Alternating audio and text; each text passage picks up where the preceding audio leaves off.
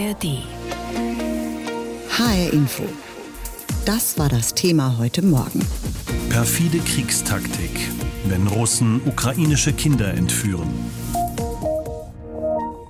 Mehrere tausend Kinder sollen aus den russisch besetzten Teilen der Ukraine schon nach Russland gebracht worden sein oder in andere russisch besetzte Gebiete. Was der Kreml als Hilfsaktion für Minderjährige verkauft, um ihnen Schutz zu bieten vor dem Krieg, ist für die Ukraine nichts anderes als ein Kriegsverbrechen sprich die Entführung von Kindern als Kriegsstrategie. Mittlerweile konnten einige der Kinder zurückgeholt werden, wie zum Beispiel die 14-jährige Katja aus Cherson. Ihre Mutter hat sie geholt. Eine Odyssee war das durch Belarus, Russland bis auf die Krim und dann wieder zurück. Unsere Ukraine-Korrespondentin Andrea Bär hat Tochter und Mutter danach getroffen. Mir geht es einfach nur gut, sagt Halina Kravtschenko aus Cherson und lächelt. Die 33-Jährige war noch nie außerhalb der Ukraine. Nun hat sie in einer abenteuerlichen Tour ihre Tochter zurückgeholt, reiste über Polen, Belarus und Russland auf die russisch besetzte ukrainische Halbinsel Krim und wieder zurück. Eine Fahrt in Feindesland. Ehrlich gesagt kann man das gar nicht erklären. Dort habe ich ja keine Rechte. Und schon wenn sie dort hören, dass du aus der Ukraine kommst, dann werfen sie schon Blicke auf dich. Vor allem in Moskau, da haben wir neun Stunden lang gesessen. Und sofort wurde uns gesagt, die Cherson-Mütter, sie sind sofort erkennbar. Нас херсонских сразу видно. Мамочек, да. Mutter und Tochter nehmen sich immer wieder in den Arm. Meine Mutter hat schon wieder angefangen, mich zu erziehen, meint die 14-Jährige mit den braunen Augen und den langen braunen Haaren. Sie trägt einen Nasenring und ein Sweatshirt. Sie hat angefangen zu rauchen. Ich sage ihr etwas und sofort fährt sie die Stacheln aus, wie ein Igel. Einige Tage zuvor ziehen Mutter und Tochter ihre Koffer über die ukrainisch-belarussische Grenze. Sie reden nicht, sondern steigen müde und abgekämpft in den wartenden Kleinbus der ukrainischen Organisation Save Ukraine. Diese hilft verzweifelten Eltern, ihre verschleppten Kinder zurückzubekommen aus Russland und russisch besetzten ukrainischen Gebieten. Gemeinsam mit Halina Kravtschenko haben elf Mütter und Großmütter die Reise gewagt, sagt Olga Jerow Rochina von Save Ukraine. Die Kinder waren angeblich zur Erholung dorthin gebracht worden und kamen monatelang nicht zurück. Wir arbeiten mit den Russen nicht zusammen und verabreden auch nichts mit ihnen. Die Mütter haben die Adresse der Unterkünfte und ein paar Telefonnummern. Sie sind in Kontakt mit ihren Kindern, denn diese haben in der Regel ein Handy. Wir als Freiwilligenorganisation organisieren dann alles. Wir stellen die Busse zur Verfügung und unsere Fahrer begleiten die Mütter und die Großmütter. Wenn dann alles gut läuft, steigen die Kinder in den Bus und fahren mit den Müttern zurück. Als die 14-jährige Katja Anfang Oktober vergangenen Jahres auf die Krim fährt, ist ihre Heimatstadt Cherson noch russisch besetzt. Ihre Schule hat alles organisiert, doch diese entzieht sich heute jeder Verantwortung, erzählen Tochter und Mutter. Нам говорили, продлеваем, продлеваем. Uns wurde immer gesagt, wir verlängern noch, wir verlängern noch. Das heißt, wir haben immer gefragt, wann wir nach Hause kommen. Und sie haben gesagt, wenn Cherson Russland ist. Also haben sie uns nicht gehen lassen. Bis zu sechs Monaten. Katja kann Kontakt zu ihrer Mutter halten via Messenger. Doch gegen russische Einflussnahme vor Ort muss sich die 14-Jährige alleine wehren. Wir wurden gezwungen, Vorwärts Russland zu singen. Jeden Morgen haben sie die Hymne Russlands gespielt. Was im Unterricht genau war, weiß ich nicht, denn ich bin selten hin. Sie wollten mich zwingen, aber ich bin einfach weggelaufen. Auf dem Sofa sitzend drückt Chalina Kravtschenko ihre Katja erneut an sich. Die aufreibende Fahrt, um ihre Tochter zurückzuholen, die habe sie nur mit Beruhigungsmitteln durchgestanden. Doch sie würde sie jederzeit wieder antreten, diese höllische Fahrt in Feindesland. Militärfachleute erzählen uns gerne, wie präzise bestimmte Waffen eingesetzt werden können. Da ist dann die Rede von intelligenten Bomben oder von chirurgischen Schlägen. Am Ende funktioniert das gerne auch mal gar nicht, weil eben doch was schief geht. Oder aber, weil eben doch absichtlich Tote in der Zivilbevölkerung in Kauf genommen werden. Wenn es gut läuft, wird das nach einem Krieg aufgearbeitet oder sogar noch während der Konflikt läuft. Darum geht es heute bei den Vereinten Nationen, denn beim Krieg Russlands gegen die Ukraine soll es ganz bewusst Angriffe auf Kinder gegeben haben. Nicht mit Waffen in diesem Fall, dafür aber auf eine besonders perfide Art und Weise. Das treibt auch die Bundesregierung um. Die deutsche Außenministerin will bei ihrem Auftritt im Sicherheitsrat der Vereinten Nationen in New York noch einmal auf ein Herzensthema hinweisen. Die Berichte über tausende ukrainische Kinder, die Russland illegal aus den annektierten ukrainischen Gebieten entführt und zur Adoption freigibt, sind unerträglich. Annalena Baerbock fordert, dass die Lage dieser Kinder aufgeklärt wird, dass sie zurück in die Ukraine gebracht werden und dass Russland dafür zur Rechenschaft gezogen wird. Diejenigen, die diese Taten begehen, die Kinder, ihren Familien, ihren Eltern rauben, begehen ein international geächtetes Verbrechen. Diese Verbrechen zu ahnden ist zurzeit aber schwierig. Der Internationale Strafgerichtshof ermittelt zur Situation in der Ukraine. Dieser höchste internationale Gerichtshof hat auch einen Haftbefehl ausgestellt gegen Präsident Putin und gegen die russische Kinderrechtsbeauftragte wegen Kriegsverbrechen in Form von Kindesentführungen. Russland erkennt den Internationalen Strafgerichtshof aber nicht an, kann also nicht belangt werden. Gerichtsverfahren in Abwesenheit der Angeklagten sind am Internationalen Gerichtshof nicht möglich. Wenn Angeklagte also nicht ausgeliefert werden, gibt es kein Verfahren und kein Urteil. Die deutsche Außenministerin arbeitet deswegen zusammen mit anderen europäischen Partnern daran, diese Rechtslage zu ändern. Um Russland auch rechtlich für diese Verbrechen an den Kindern und Familien zur Verantwortung zu ziehen, sollte es ihrer Meinung nach ausreichend sein, wenn das Opferland also in diesem Fall die Ukraine, Vertragspartei ist. Wenn also nur das Opfer den Internationalen Gerichtshof als Instanz anerkennt, damit dieser handeln kann. HR Info, das Thema. Diesen Podcast finden Sie auch in der ARD Audiothek. Kollateralschäden wird das in der Militärsprache genannt, wenn in einem Krieg auch Zivilisten zu Schaden kommen oder sterben. Passiert in der Regel ohne Absicht, manchmal wird aber die Zivilbevölkerung ganz bewusst auch als Ziel angesehen, selbst Kinder.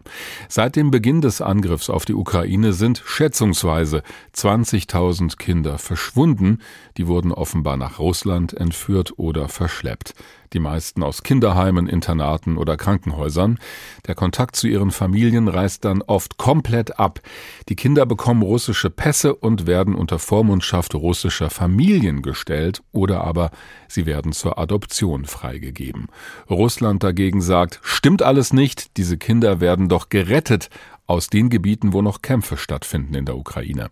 Heute berät darüber der Sicherheitsrat der Vereinten Nationen in New York. Darüber habe ich mit Andrea Bär gesprochen. Sie ist unsere Korrespondentin in Kiew in der Ukraine. Also 20.000 Fälle, das wäre ja eine riesige Dimension. Sind diese Zahlen denn bestätigt? Das sind die Zahlen, die die ukrainische Regierung veröffentlicht, online und immer wieder aktualisiert. Zuständig für diese Frage ist unter anderem der Menschenrechtsbeauftragte des ukrainischen Parlaments Lubinetz. Und man muss wohl sogar davon ausgehen, dass diese Zahlen höher liegen könnten, denn aus den russisch besetzten Gebieten der Ukraine oder etwa aus Russland selber gibt es überhaupt keine verlässlichen Informationen darüber. Was wird denn in der Ukraine unternommen, um möglichst viele dieser Kinder wieder aus Russland zurückzuholen? Also aus Russland und vor allem auch aus den russisch besetzten Gebieten in der Ukraine, wo sie sich ja aufhalten. Und das ist einer der Kanäle, die es zwischen Kiew und Moskau gibt, wo verhandelt wird, wo Organisationen eingebunden sind. Und es gibt vor allem Strafverfolgung wegen der Verschleppung von Kindern. Der Internationale Strafgerichtshof hat ja zum Beispiel auch Haftbefehl erlassen, unter anderem gegen den russischen Präsidenten Wladimir Putin oder die Kinderbeauftragte Russlands, die öffentlich gesagt hat, sie hätte ein Kind aus Mariupol adoptiert. Und die Staatsanwaltschaft hat auch Anklage erhoben hier im Land gegen einen Russen und zwei mutmaßliche ukrainische Kollaborateure, die 48 Waisenkinder aus dem besetzten Cherson weggebracht haben sollen.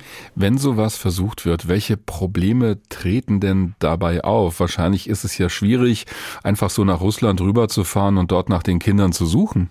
Ja, das ist sehr schwierig, beziehungsweise eigentlich unmöglich für irgendwelche Eltern oder Angehörigen. Wie gesagt, es ist Russland und eben auch die russisch besetzten Gebiete in der Ukraine, vor allem die Krim. Das ist sehr schwierig. Und Russland ist eben das Angreiferland und auf die Krim, die seit 2014 russisch besetzt ist, zu fahren, um Kinder zurückzuholen, das ist ja ein Riesenwagnis. Man ist der Willkür ausgesetzt. Es wird organisiert, aber man braucht viel Mut, um das auch zu machen. Aber vor allem Mütter fahren natürlich hin, um ihre Kinder, wenn es möglich ist, zurückzuholen. Das ist ein großes, großes Wagnis. Das geht ja dann nicht durch die Ukraine, denn da wird ja gekämpft, sondern über Polen, Belarus und dann Russland wieder hin zurück. Sie haben das gerade schon so ein bisschen angedeutet. Wie erfolgreich waren denn bislang diese Rückholaktionen? Naja, wenn man die Zahlen, die wir haben, anschaut, dann sind es leider nicht besonders viele, leider. Kinder und Jugendliche, es sind mehr als 300 zurückgeholt worden, aber angesichts der Zahlen ist das eben nicht besonders viel. Offiziell in der Ukraine sind es ungefähr 20.000. Über welche Regionen in der Ukraine reden wir denn da, also wo die Kinder dann ja verschleppt oder entführt werden? Ja, nach ukrainischen Angaben eben aus den russisch besetzten Gebieten im Süden und im Osten der Ukraine. Und es hat auch viele Berichte gegeben, zum Beispiel aus Mariupol, die Hafenstadt am Asowschen Meer, die ja stark umkämpft, belagert war und dann eingenommen worden ist. Da sind zum Beispiel Menschen geflohen und viele haben berichtet, sie sind eigentlich genötigt worden oder sie konnten nicht anders, einfach weil da gerade weniger geschossen wurde, in Richtung Osten zu fliehen. Und dann sind viele doch in Russland gelandet und hatten möglicherweise nicht die Kraft oder auch das Geld, weiter zu fliehen nach Polen, ins Baltikum und dann vielleicht wieder zurück in die Ukraine. Und da waren natürlich auch Kinder und Jugendliche dabei. Jetzt heißt es ja aus Russland, diese Kinder, die seien gerettet worden. Es gibt entsprechende Berichte im Fernsehen, wo dann anscheinend oder offensichtlich sehr glückliche Kinder gezeigt werden. Wie reagieren denn die Menschen in der Ukraine darauf? Ja, das wird als blanker Zynismus empfunden und eben als Straftat begriffen, die verfolgt werden muss. Denn Russland macht ja in der Tat überhaupt gar kein Geheimnis daraus, dass Kinder und Jugendliche oft angeblich weisen, das kann man ja überhaupt nicht nachprüfen, nach Russland beziehungsweise innerhalb der besetzten Gebiete irgendwo hingebracht worden sind. Und das begreift man tatsächlich in der Ukraine auch als Teil der aktiven Vernichtungspolitik der ukrainischen Identität und überhaupt der Ukraine selbst. Jetzt wäre es ja am besten, wenn sowas gar nicht mehr passieren würde, wenn die Ukraine das irgendwie verhindern könnte, dass da Kinder entführt werden. Gibt es denn überhaupt Möglichkeiten, das zu verhindern oder die Kinder besser zu schützen? Ja, das Beste wäre natürlich, Russland würde abziehen und der Krieg wäre zu Ende. Es wurden aber auch zum Beispiel Waisenhäuser evakuiert. Es wird immer wieder aufgerufen, umkämpfte Gegenden zu verlassen, vor allem wegen des Beschusses natürlich und wegen der Kämpfe, aber natürlich auch, weil Menschen vielleicht unter Besatzung geraten könnten. Denn wenn ein Gebiet russisch besetzt ist, dann hat die Ukraine erst einmal einfach keinen Zugang mehr dazu und deswegen auch keinen Zugang mehr zu den Menschen und kann sie nicht schützen. Das heißt, die russischen Truppen müssen aus der Ukraine verschwinden und erst dann werden auch auch Kinder und Jugendliche in Sicherheit. Ganz genau Zahlen gibt es nicht, aber um mal die Dimension klar zu machen. Mehrere tausend Kinder, vielleicht sogar um die 20.000, sollen seit Beginn des Krieges in der Ukraine verschleppt worden sein, und zwar nach Russland. Dabei geht es um die Gebiete in der Ukraine, die von der russischen Armee erobert worden sind. Ein paar Kinder konnten wieder zurückgeholt werden, die meisten gelten aber als vermisst, nach wie vor. Es gibt Berichte darüber, dass diese Kinder ganz schnell die russische Staatsbürgerschaft bekommen und dann von neuen Familien adoptiert werden. Russland stellt das wiederum ganz anders dar. Da werden Bilder gezeigt von vermeintlich frohen Kindern aus der Ukraine in ihren neuen Familien. Kindesentführung ist allerdings ein Kriegsverbrechen und genau das ist der Vorwurf. Darüber habe ich gesprochen mit Klaus Hoffmann. Er ist Oberstaatsanwalt in Freiburg und er gehört zu einer internationalen Gruppe von Fachleuten, die den Behörden in der Ukraine helfen, diese Fälle aufzuarbeiten, vor allem der Generalstaatsanwaltschaft in Kiew. Herr Hoffmann, Russland sagt, diese Kinder werden gar nicht entführt, sondern die werden vielmehr gerettet aus den umkämpften Gebieten. Wie schätzen Sie das denn ein? Also aus meiner Sicht gibt es da mehrere Punkte, die gegen eine solche vermeintlich humanitäre Aktion sprechen. Wären die ukrainischen Kinder in den besetzten Gebieten in Gefahr? Wenn es darum ginge, wäre es der russischen Seite in den meisten Fällen ohne weiteres möglich, einen humanitären Korridor zu schaffen und die Kinder in die ukrainisch kontrollierten Gebiete reisen zu lassen, also zu ihren Familien. Mhm, und nicht Richtung Russland zu bringen. Genau. Sollte jetzt im Einzelfall das vielleicht tatsächlich nicht möglich sein, und die Verlegung der Kinder aus Schutzgründen erforderlich sein. Nehmen wir das mal an. Dann wäre es jedoch nach internationalem Recht zwingend notwendig, anschließend umgehend einen Kontakt zu den Angehörigen herzustellen. Jedoch werden selbst russischen Angaben zufolge viele der Kinder in weit entfernte Gebiete in Russland verbracht. Mhm. Es werden Kontakte zu den Eltern, Angehörigen unterbunden und ja dann auch Kinder in großem Stil zur Adoption wohl freigegeben. Und obendrein bekommen die Kinder russische Pässe, werden gezwungen, die ukrainische Sprache, Kultur, ihre Identität zu leugnen. All das belegt eigentlich, dass da ein anderer Plan dahinter steht. Also da merken wir auch schon, was dann nach solchen Entführungen, solchen mutmaßlichen Entführungen passiert. Aber wie fängt das denn an? Also was konnten Sie da in Erfahrung bringen? wie so eine Entführung vonstatten geht. Denn die Kinder, würde ich ja vermuten, sind ja eigentlich bei ihren Familien untergebracht in der Ukraine, oder? In der Regel sind die, also in den besetzten Gebieten schon auch noch mit den Familien zusammen. Es gibt unterschiedliche Berichte. In der Regel werden die Kinder in Ferienlager oder Schutzlager sozusagen gebracht, mehr oder weniger freiwillig, manchmal auch tatsächlich mit Zwang. Es gibt schon auch Berichte, wo die, die Kinder schon mit Soldaten abgeholt worden sind. Zum Teil werden aber auch die, die Eltern praktisch gezwungen, dem zuzustimmen, weil ihnen andernfalls angedroht wird, dass ihnen die Kinder weggenommen werden oder sie das Sorgerecht verlieren, weil sie sich ja nicht um die Kinder kümmern. Hm. Also da gibt es verschiedene Konstellationen, aber meistens beginnt es damit, dass die Kinder ein, zwei Wochen in irgendein solches Lager noch in den besetzten Gebieten verbracht werden und dann aber ähm, entweder innerhalb der besetzten Gebiete nochmal verlegt werden oder dann doch eben auch nach Russland verbracht werden. Und da bricht in aller Regel dann spätestens der Kontakt zu den Familienangehörigen auch komplett ab.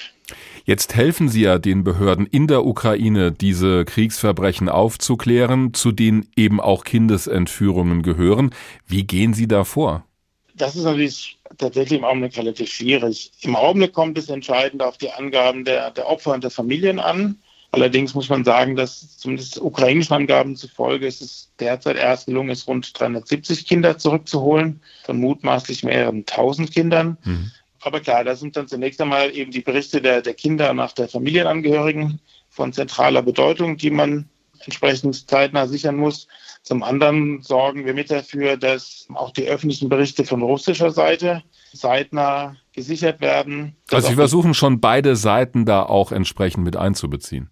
Naja, in dem Sinne schon, weil die russische Seite ja relativ offen auch davon berichtet, dass es diese, die Rennen nennen es natürlich nicht Verschleppung, aber doch sozusagen die, die Verlegung von Kindern auch nach Russland ist ja kein Geheimnis. In Russland, das wird natürlich anders dargestellt, aber die Faktenlage wird von russischer Seite ja durchaus bestätigt. Und da sagen wir halt, es ist jetzt entscheidend, dass auch die ukrainischen Behörden all diese öffentlichen Stellungnahmen zeitnah sichern mhm. und auch so sichern, dass man auch noch in 20 Jahren sagen kann, im Sommer 2023 hat ein russisches Ministerium seinerzeit auf seiner Homepage folgende Faktenlage dargestellt, hm.